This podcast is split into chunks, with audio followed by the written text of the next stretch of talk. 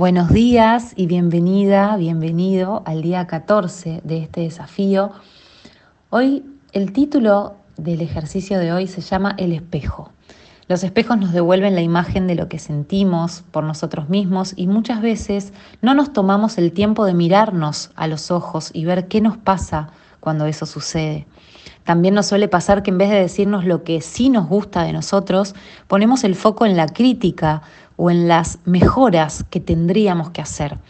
Por eso la idea de este ejercicio es que cada vez que pases frente a un espejo, te digas algo positivo de vos misma.